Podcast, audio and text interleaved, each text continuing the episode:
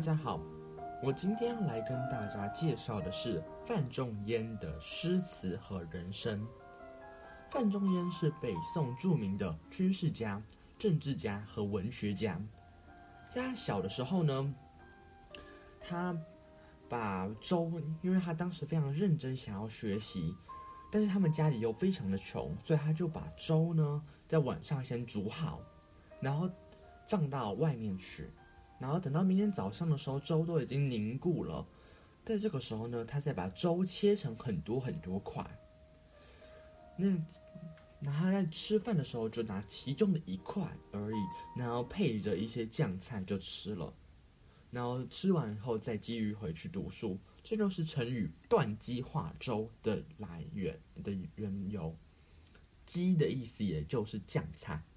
因为他如此刻苦的念书呢，在二十六岁，他终于登上了进士，开始他当官的生涯。在当官的时期呢，他敢于直言，并且指出当时掌权者的过错。百官图呢，就是他画的。百官图里面画着文武百官的升迁调动，是哪些是合理的，哪些是当时宰相吕夷简。人为去操作的，但也因此他遭到了吕夷简贬官。他的朋友有一次写写信写一封一首赋跟他说呢：“你不应该再继续这样子批评当朝的宰相、当朝的皇上，你应该好好安分守己。”但是呢，范仲淹就写一首叫做《灵乌赋》回去回送给他的朋友。这林屋赋写说呢，有一句非常有名的，叫做“宁鸣而死，不默而生”。这意思也就是他宁可当一个警示大家危险的一个鸟，鸣叫而被大家杀死，而不愿意呢沉默看着问题越来越严重而生存。从这里可以看出，他为了社稷不顾自己的一个心态。在他之后贬官的时候，他在他的《岳阳楼记》里也有写到。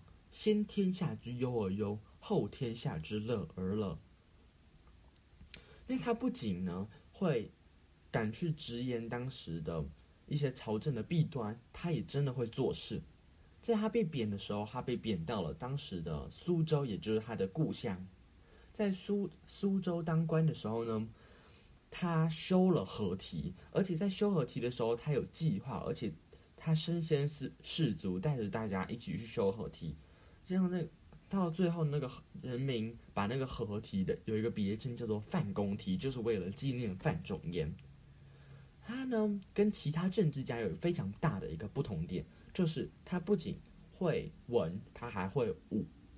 那我们先进一段音乐，再来讲，再来聊聊他在武学上的贡献。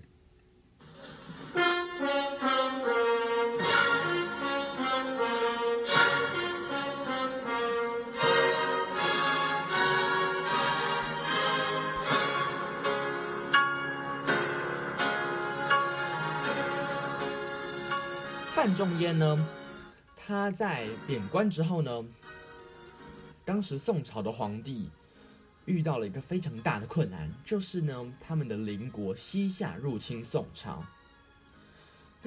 皇帝呢，完全没有任何办法，一路打败仗，就赶紧提拔当时已被贬官的范仲淹，担任对西夏作战的将军。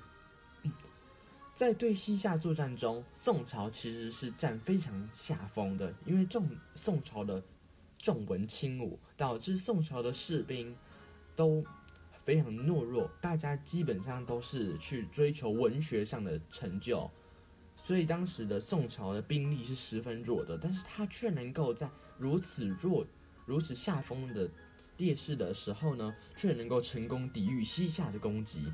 但是这当然经历非常多的困难，这个困难呢，从他的一首词叫做《渔家傲》里面就可以看出来。词是这样子的：塞下秋来风景异，衡阳雁去无留意。四面边声连角起，七丈里长烟落日孤城闭。浊酒一杯家万里，燕然未勒归无计。羌管悠悠霜满地，人不寐，将军白发征夫泪。在这首词里面写到“塞下”的这个“塞”的意思是边塞、要塞的一个有一个城池、一个要塞的地方。那当时呢，他这首诗写的是秋天已经来了，整个风景都已经不同了。那秋天的风景是什么呢？通常都是。风非常的大，树叶开始慢慢掉落了，连当时的燕子都赶紧往南边的衡阳飞去，也就是衡阳雁去无留意，连燕子都连燕子都住不下的一个地方，可以让大家能够看见那个沙场的荒凉，四面边声连角起，看出好像当时敌军已经要攻过来了，号角都连响起，在他的守的这个城旁边是。一大堆的山，一群一群的山，这就是七丈里。七，它这里的丈是一个山部，然后再加一个张，那这个形容的就是重重的高山。当时他的下一句说“长烟落日孤城闭”，从这个“孤”可以看出来，他可能当时是被包围，被西夏的军队包围的情势，情势是非常危急的。浊酒一杯家万里，这里可以看出当时士兵呢，大多在没有打仗的时候，可能都先拿一杯酒来借酒消愁。但是呢，那么悲悲悲伤的一个心情，岂是这样一杯酒就能够解得了的呢？在戒酒的时候，还是在想着家在万里之外，不知道自己的亲戚、自己的儿女好不好。当时呢，战处于下风，燕然为了归武计，指的也就是他们完全不知道到底何时能够打完这场漫长又困苦的战役。枪管悠悠霜满地，人不寐。这句他们已经冷到地上都已经结霜了，人人都睡不着觉。将军呢，整个头发都白了。这里可以看出，他整首诗里都在写边塞的一些状况，这是他跟当朝其他诗人非常不同的地方。他有对一些民间疾苦、那些兵士的疾苦有非常好的一个了解，让他的诗有一个新的不同点。不管是他小时候的断机化州，或者是。他在当官时直言进谏的“宁鸣而死，不默而生”，或是他在最后一次、第四次变鬼、变被贬的时候说的“先天下之忧而忧，后天下之乐而乐”，我们都可以从中学习范仲淹做人的道理。今天的节目就到这里，谢谢大家。